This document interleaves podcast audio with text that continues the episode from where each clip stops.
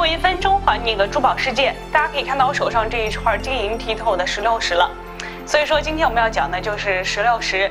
石榴石与石榴籽的形状、颜色十分的相似，所以说叫做石榴石。精度高的石榴石呢，可以成为宝石。在中国古代呢，石榴石是叫做紫牙乌。石榴石有很多种颜色，最常见的就是红色，还有橙、黄、绿。最珍贵的品种是蓝色和紫色。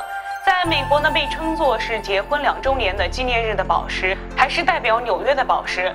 石榴石的产地几乎遍及全球，德国是石榴石产出最多的国家。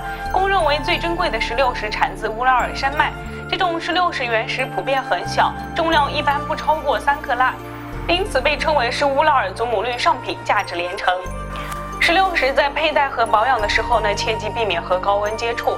可以平常可以用软毛来进行刷洗来清洁。好了，今天的珠宝一分钟到这里就结束了。了解更多的珠宝资讯，请添加微信号。我们下期再见，拜拜。